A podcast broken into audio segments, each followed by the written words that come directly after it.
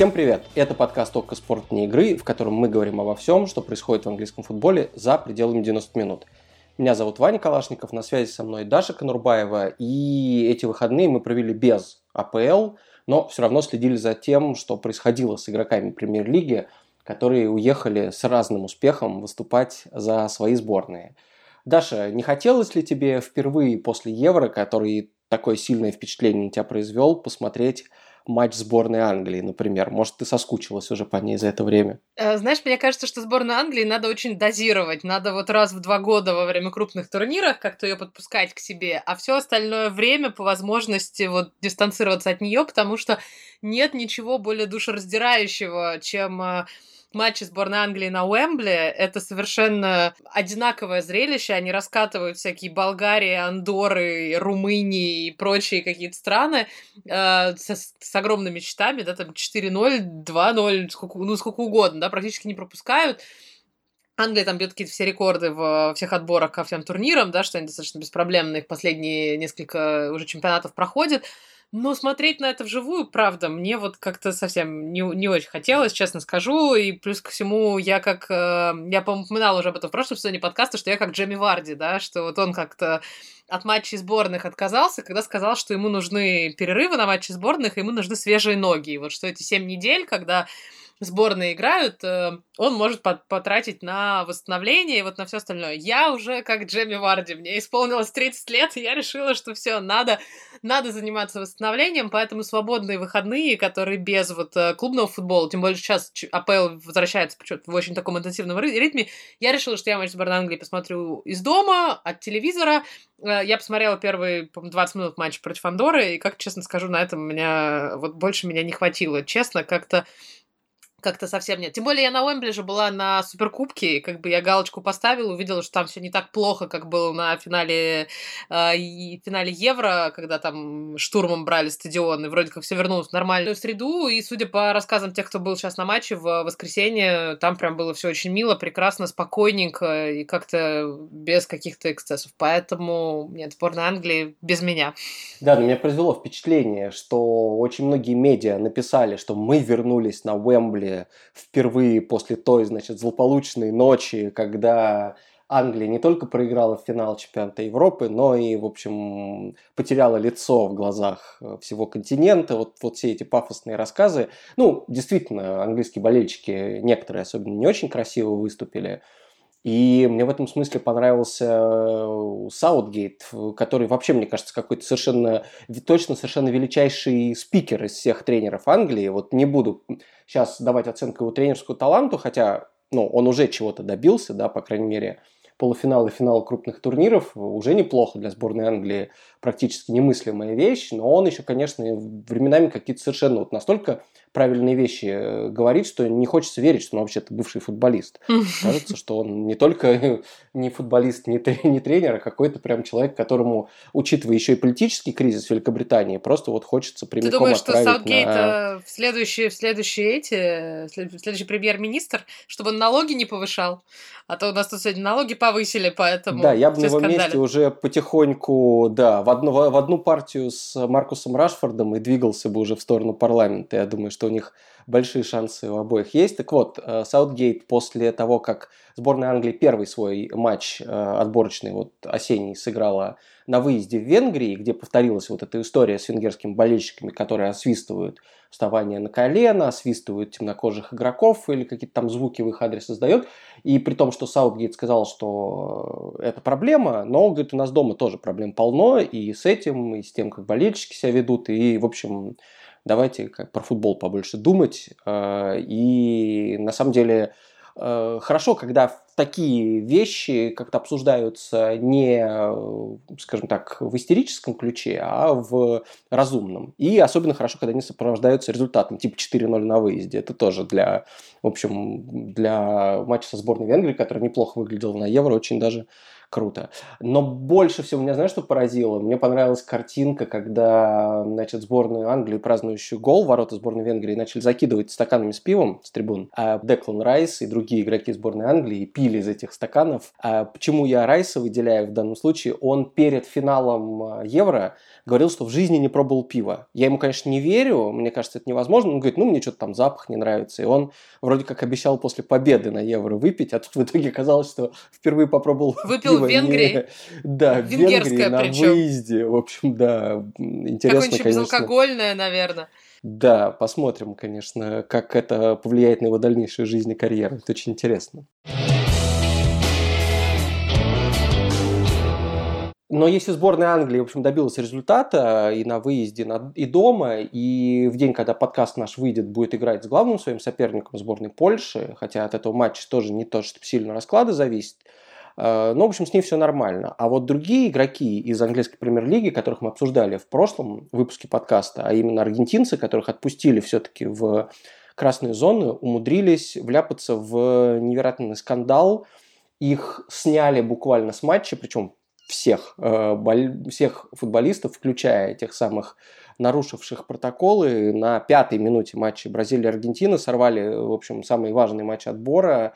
И, в общем, дурдом. Можешь объяснить вкратце, как это получилось? Как такое безобразие стало возможным? Мне кажется, что это полная, знаешь, такая маньяна и абсолютно наплевательство на какие-то правила в Латинской Америке, где на это смотрят, конечно, сквозь пальцы. Ну, действительно, четверо футболистов АПЛ полетели, собственно, аргентинцев полетели на отборочные матчи. При этом, кстати, говорят уже, что не то чтобы с одобрения клубов. То есть Тоттенхэм уже заявил, что он оштрафует Лючельса и Ромеро, потому что, как бы, говорят, что что-то это все не, не то, что было очень согласовано и как-то странно криво. Ну и, может быть, это проскочило, если бы не началось такого большого скандала. А так, видимо, да. Да, потому что э, меня, меня удивило, что Вилла скорее встал на защиту своих игроков. Ну, потому что, видимо, они хотят придерживаться той точки зрения, что они очень попросили, им сказали, как это важно, а мы клуб, который уважает и то, и другое, и эти же игроки еще более важные для Виллы, поэтому, мне кажется, им важнее поддерживать тех людей, которые у них будут в основном составе играть. А Ромеро с пока такие игроки ротации, и Тоттенхэм, хотя я думаю, Вилла тоже дико разозлилась, но решила, видно, подавать, а Тоттенхэм действительно их может даже оштрафовать. И мне кажется, что все-таки в первую очередь без, э, это безответственность причина э, какого-то раздолбайства со стороны ну, менеджеров сборной Аргентины. правильно? да. Да, они же прекрасно понимают, с чем должны столкнуться их игроки, когда, например, они въезжают в Бразилию и знать, что э, чтобы въехать в Бразилию, даже транзитом через другую страну, Венесуэлу, как в данном случае аргентинцы летели, нужно отсидеть вот этот карантин. И вот для меня это загадка. А как ты думаешь, почему вообще прилетающим в Бразилию из Великобритании нужно сидеть от карантина, если Великобритания одна из самых передовых стран по борьбе с, с ковидом в Европе на данный момент? Откуда это взялось, как ты думаешь? Мне кажется, что это просто... Так как Великобритания в одном ряду с ЮАР из Индии, то, скорее всего, туда ее внесли, когда у нас появился так называемый кемский штамм, э, еще прошлой весной, я уж не помню, какой он в итоге там по буквам, да, бета, гамма или что-то еще, мы все про дельту говорим, которая самая опасная сейчас, но вот э, кемский, из Кента, собственно, этот штамм здесь появился, местный, и мне кажется, что тогда бразильцы как бы как включили вот три страны в список, так они собственно, и сидят в том списке. Это ровно то же самое, что в России происходило, да, до недавнего времени, с тем, что в прошлом декабре еще э, ввели ограничения на полеты между Россией и Британией и сказали, что всем приезжающим из Британии вы должны в России сидеть на 14-дневном карантине. Естественно, никто этого не соблюдал, но вот отменили это правило только буквально на днях э, по бумажкам. Мне кажется, что бразильцы точно так же внесли там несколько месяцев назад три страны в список. Что действительно, если вы были в течение последних 14 дней в, каком в какой-то из этих трех стран, то вы должны потом значит, на карантин э, сесть. Но удивительнее всего, да, не то, что они просто прилетели и как бы сделали вид, что ничего не было, а то, что официально всегда же дают сейчас всем бумаги там на влет и э, официальные там документы, и прекрасно написали про всех. Я не думаю, на самом деле, что это писали сами футболисты, скорее, обычно такими делами занимаются все-таки администраторы клубов, просто потом там футболистам, не знаю, раздают, чтобы они подписи поставили. И все эти прекрасные администраторы в графе, видимо, были ли вы в трех этих странах, мы радостно поставили галочку «нет». При том, что я допускаю действительно, что пограничники сами могли смотреть тот же самый там матч Тоттенхэма или Астон Вилла на прошлых выходных, и логичный вопрос, типа, да как нет-то? Но а дальше просто включилось какое-то такое, мне кажется, под, ну, подлянка между Бразилией и Аргентиной, потому что бразильцы же никто не полетел из АПЛ, они как-то вот так коллективно выступили, э, и клубы, и игроки, видимо. И э, они три дня были в стране, аргентинцы три дня были в стране, готовились к матчу, и, естественно, все эти ковид-офицеры, пограничники и прочие люди могли, были, могли прийти гораздо раньше. Но они дождались, поговаривают, что за 50 минут до матча они прислали, по-моему, в отель какое-то уведомление, что, типа, вы должны быть там депортированы или сесть Где на уже никого не было, наверное, к этому моменту, да? Да, и, и, естественно, как бы, а потом просто устроили из этого какое-то вот такое шоу, пытаясь выйти на поле, там, видимо, с поля прям их забрать и увезти, не знаю, в депортационный центр и депортировать обратно, в, уж не знаю, в Аргентину или в Англию. А, естественно, это как бы вызвало скандал именно тем, что было сделано в прямом эфире. И как там потом э, Лео Месси пошел, да, же разбираться с ними, причем в манишке фотографа, я уж не знаю, видимо, он отдал майку кому-то из бразильцев или еще где-то кому-то. Ему надо, там надо было чем-то накрыться э, из соображений приличия. Вот, и он пошел, и, там все эти латиноамериканские, естественно, журналисты, которые тут же прочитали по губам, что он там пытался объяснять этим всем э, товарищам, он действительно говорил, мы три, три дня в стране, почему вы не сделали этого раньше? Как бы, ну, а здесь, видимо, шпилька просто, да, очередная между Бразилией и Аргентиной эм, как бы, ну, выглядит дико, как бы, там, насколько я понимаю, матч они будут переигрывать, то есть нет пока официального решения, что там будет какое-то техническое поражение. Кому давать техническое поражение, я тоже не до конца понимаю, там, Бразилии, что они не, не, как бы не проверили раньше, или там Аргентине, что они привезли каких-то нелегальных футболистов. Ну, в общем, я, я слабо могу себе представить такое в ну как, не слабо могу себе представить, учитывая, что у нас есть сборная Гвинеи, которая вообще застряла сейчас в стране с, э, с революциями. То есть, как бы, в принципе, аргентинцы и бразильцы еще все не так плохо. Но вот мне кажется, да, это, как всегда, немножечко там больше суеты в каких-нибудь африканских и латиноамериканских сборных, чем в Европе. Видимо, ниже уровень э, квалификации всех этих администраторов, которые этим занимаются, потому что вообще там есть, конечно, специально обученные люди. Я не жду, что футболисты будут знать ковидные правила, я не, знаю, не жду, что футболисты будут э, знать какие-то протоколы о въезде, о карантинах и так далее. У них для этого для всего есть агенты, у них для всего этого есть специально обученные люди там в э, сборных и в клубах, все эти орг-отделы, которые занимаются там визами и паспортами. Но вот история прекрасная, конечно. Да, вообще меня потрясло, что когда же много же было написано перед э, вот этим перерывом на матче сборных, и контексте бразильских игроков, которых в итоге решили не отпускать, но вокруг этого все равно перед этим шло довольно длительное обсуждение. И никто тоже не написал или, может быть, не узнал, не услышал, не проверил, что если бразильцы бы полетели к себе на родину, им бы пришлось сидеть такой же карантин точно так же, и как бы они это сделали, если, э, ну, то есть для них был бы еще более патовая ситуация, потому что им пришлось бы сидеть два карантина. Один, когда они прилетели в Бразилию, второй, когда они вернулись э, в э, Великобританию. И не знаю, у меня столько версий, что могло пойти не так. Мне просто нравится их перебирать, потому что они все должны быть совершенно какие-то фантасмагорические. Ну, например, не знаю, что люди, которые заполняли анкету, не знают отличия Англии от Великобритании. Ну, а почему нет? Были ли вы в Великобритании? Они говорят, не, мы же из Англии летим. Вот, и, пожалуйста, поставили. Или тоже думаю, где провести этот матч? Вот ты подала хорошую идею, может в Гвинее сыграть этот матч, как раз Бразилии с Аргентиной, было бы неплохо. Тут же еще э, некоторое э, креативное мышление со стороны представителей этих сборных, оно же точно присутствует, потому что, например, э, тот же Эмилиано Мартинес и Давинсон Санчес из Тоттенхэма, который за Колумбию играет, они сейчас отправились в Хорватию, потому что в Хорватии можно отсидеть карантин, но при этом не в заперти находиться в отеле, а можно тренироваться. То есть там карантин можно провести на каком-то изолированном поле, бегать, прыгать, отжиматься, вот это все, чтобы хотя бы форму как-то поддерживать.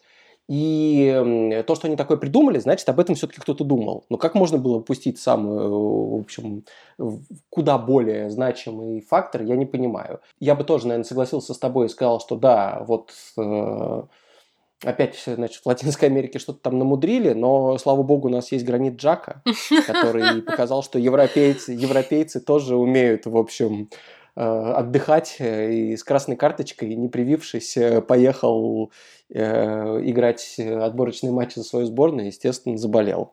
Красота. Хорошо, конечно, что вот ему сейчас с Арсеналом нет никакой необходимости тренироваться, из-за его дисквалификации, а то бы он еще, наверное, весь Арсенал заразил, и первого гола Арсенала мы бы ждали, наверное, еще туров 5.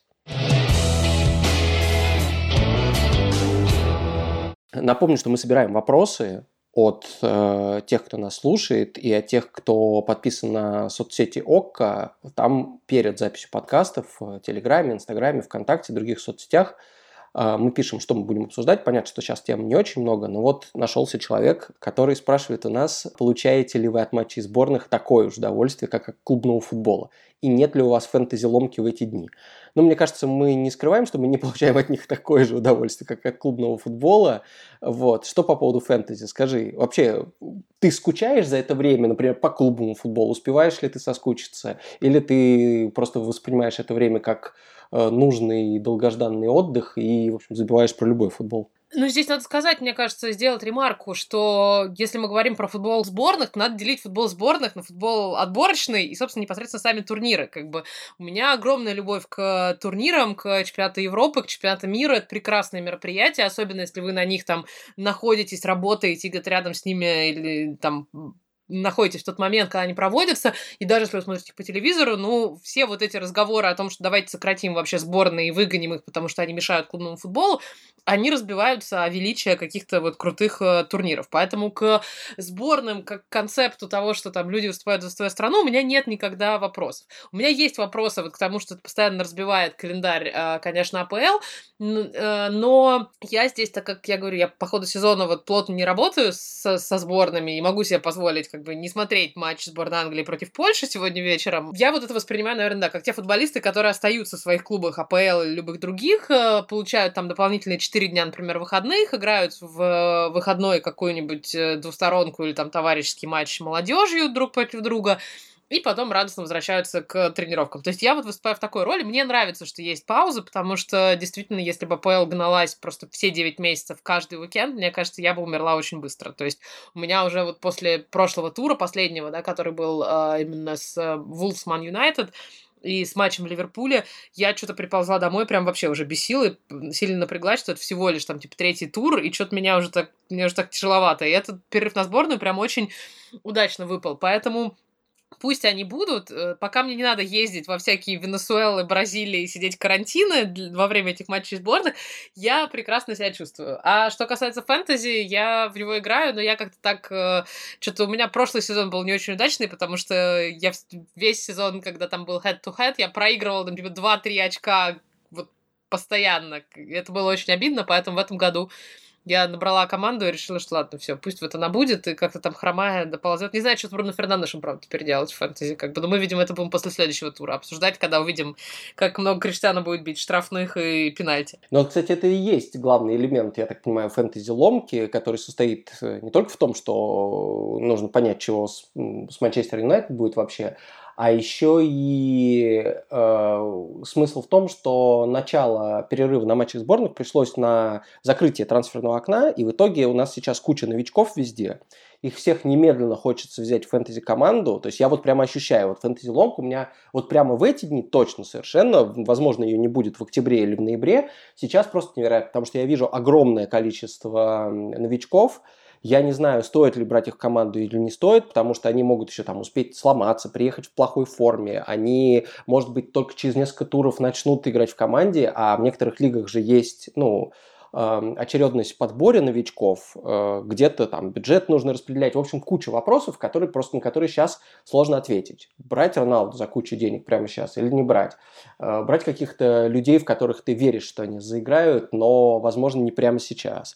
Э, что будет с Соломоном Рандоном, да, например? Будет ли он забивать так же, как когда-нибудь, когда-то за Рубин и Зенит? Ответ нет, если что, если кого-то всерьез это интересует. Я думаю, что ничего такого не будет, и он будет просто дублером Кальверта Льюина там, на кубки и на остальные э, второстепенные турниры. Но вот тут прям хочется всегда собрать, использовать wildcard, собрать команду новичков и, и получить э, на всех 10 сыгранных минут в следующем туре. Поэтому делать такого, конечно, не нужно.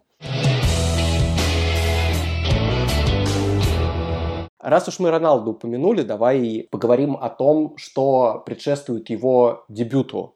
Во-первых, э, прозвучала новость о том, что он получил, вернул себе свой седьмой номер, ну, не, то, что, не так, чтобы прям отнял, а Эдинсон Кавани э, как-то великодушно согласился ему этот номер отдать. И мне очень понравилось, что, оказывается, есть правило премьер-лиги, которое позволяет менять номера э, по ходу сезона, то есть после того, как вот первичная заявка сформирована, если клуб потом возмещает болельщикам деньги, потраченные на футболки с старым номером. Ого! Всем, кто купил футболки Кавани с номером 7 перед началом этого сезона, после объявления заявки, э, они могут либо поменять эту майку, либо потребовать рефанд.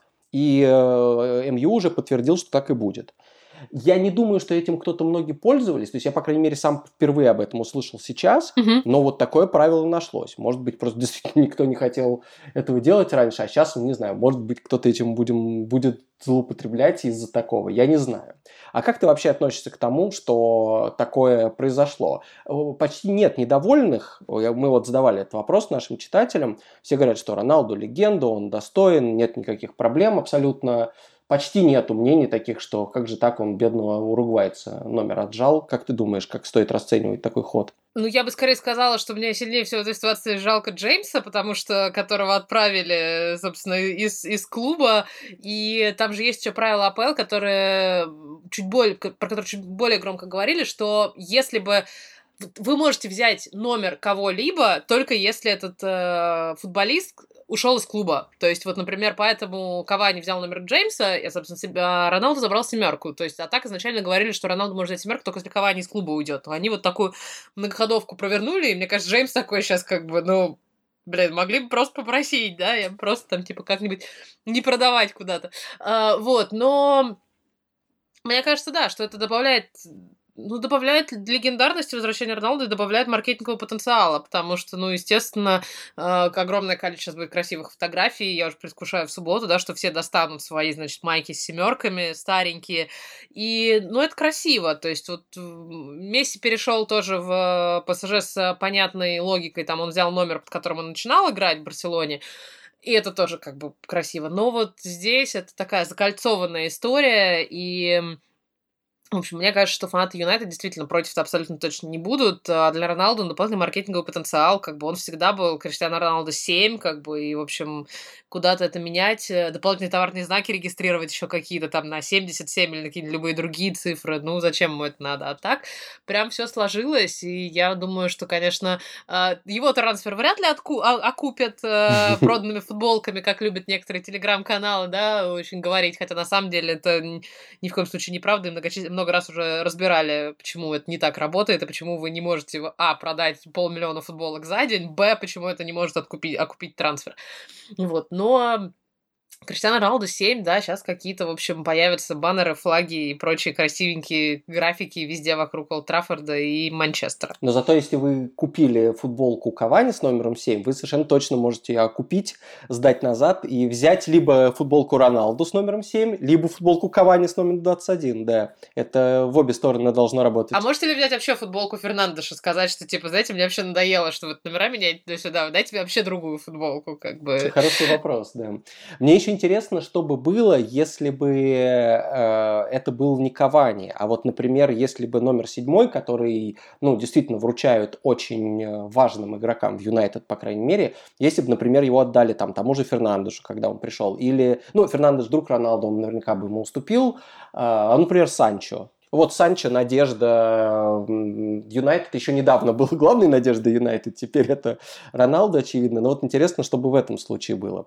А, Максим Андреев нам пишет хороший вопрос очень, что он считает, что Роналдо должен был играть под номером 28, который он брал изначально в 2003 году, но потом на седьмом номере настоял сам сэр Алекс Фергюсон, который хотел, чтобы вот эта вот преемственность Кантана, Бекхэм, Роналду, она, чтобы ему седьмой номер придал как-то груз ответственности, чтобы он понял, какая миссия на него возложена, и значит, заиграл лучше. Ну и забавно, что действительно после Роналду, по большому счету, под седьмым номером в МЮ по-настоящему никто не заиграл, его давали Антонио Валенсии внезапно, и он сам после не, не очень выразительного сезона от него отказался, взялся 25-й, начал играть, по-моему, два раза лучше абсолютно, и на другой позиции уже стал защитником, а не полузащитником.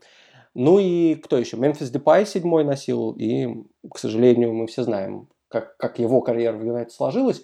Но я думаю, что тут проблема не в номере, на самом деле, а в том безвремени, которое наступило после ухода Фергюсона в Юнайтед. Мне кажется, да, нет, игра... нет игрока под любым другим номером, который бы как-то искрил в Юнайтед за этот весь период, но история красивая про 28, но слишком сильно напоминает историю Месси, который тоже играет под своим молодежным номером, да, скажем так, а для Роналду не, как-то вот с этим всем сравнивать. Мы же обсуждали это, что как бы 77, как-то вот какие-то такие там варианты могли быть, но семерка и семерка.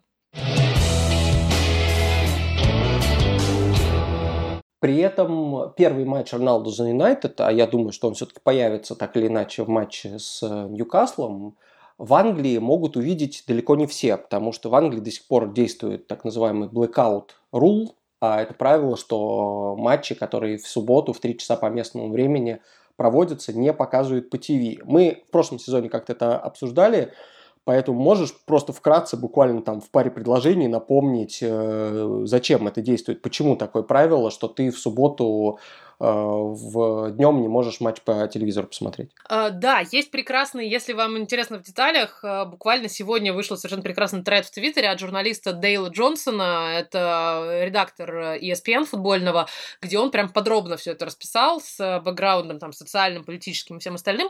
Главная история, что это на самом деле не только Англия придумала, это может ввести по большому счету любой член УЕФА, потому что УЕФА дает право любому своему, собственно, любой стране, федерации, участнику, вы можете с субботы э, по воскресенье ввести двух с половиной часовой слот, в который вы не показываете никакой футбол ни по общедоступному, ни э, по платному, ни по кабельному телевидению, нигде. И вот Англия и Шотландия в том числе, они выбрали это Э, как с 2.45 до 5.15 в субботу. И замешано это все на огромной величине английской футбольной пирамиды, потому что огромное количество матчей низших лиг, то есть действительно начиная вот от чемпионшипа и дальше туда на все 8 ярусов вниз, они играются, большинство из них, именно по эм, субботам в 3 часа дня. И, соответственно, это сделано для того, чтобы люди не сидели в это комфортное время в субботу после обеда дома перед телевизором, а чтобы они собирались и шли на свои какие-то региональные э, команды смотреть, и более того, это рассчитано не на таких ядреных болельщиков, какого-нибудь там Бристол, Бристоль Роверс, да, а это рассчитано на людей, которые просто мимо проходили, мимо стадиона, э, зашли, вот такое именно спонтанные покупки билетов, да, которые могут стоить действительно там 10-15 фунтов. Потому что преданные болельщики, у них же и так есть абонементы, они и так, скорее всего, пойдут на матч своей команды, а остальным болельщикам, вот таким случайным прохожим, действительно Э, может понравиться такое времяпрепровождение субботним днем, и они могут, э, особенно если это три часа, то вроде как в пап рановато, хотя мы знаем, что Вообще не, нет. везде.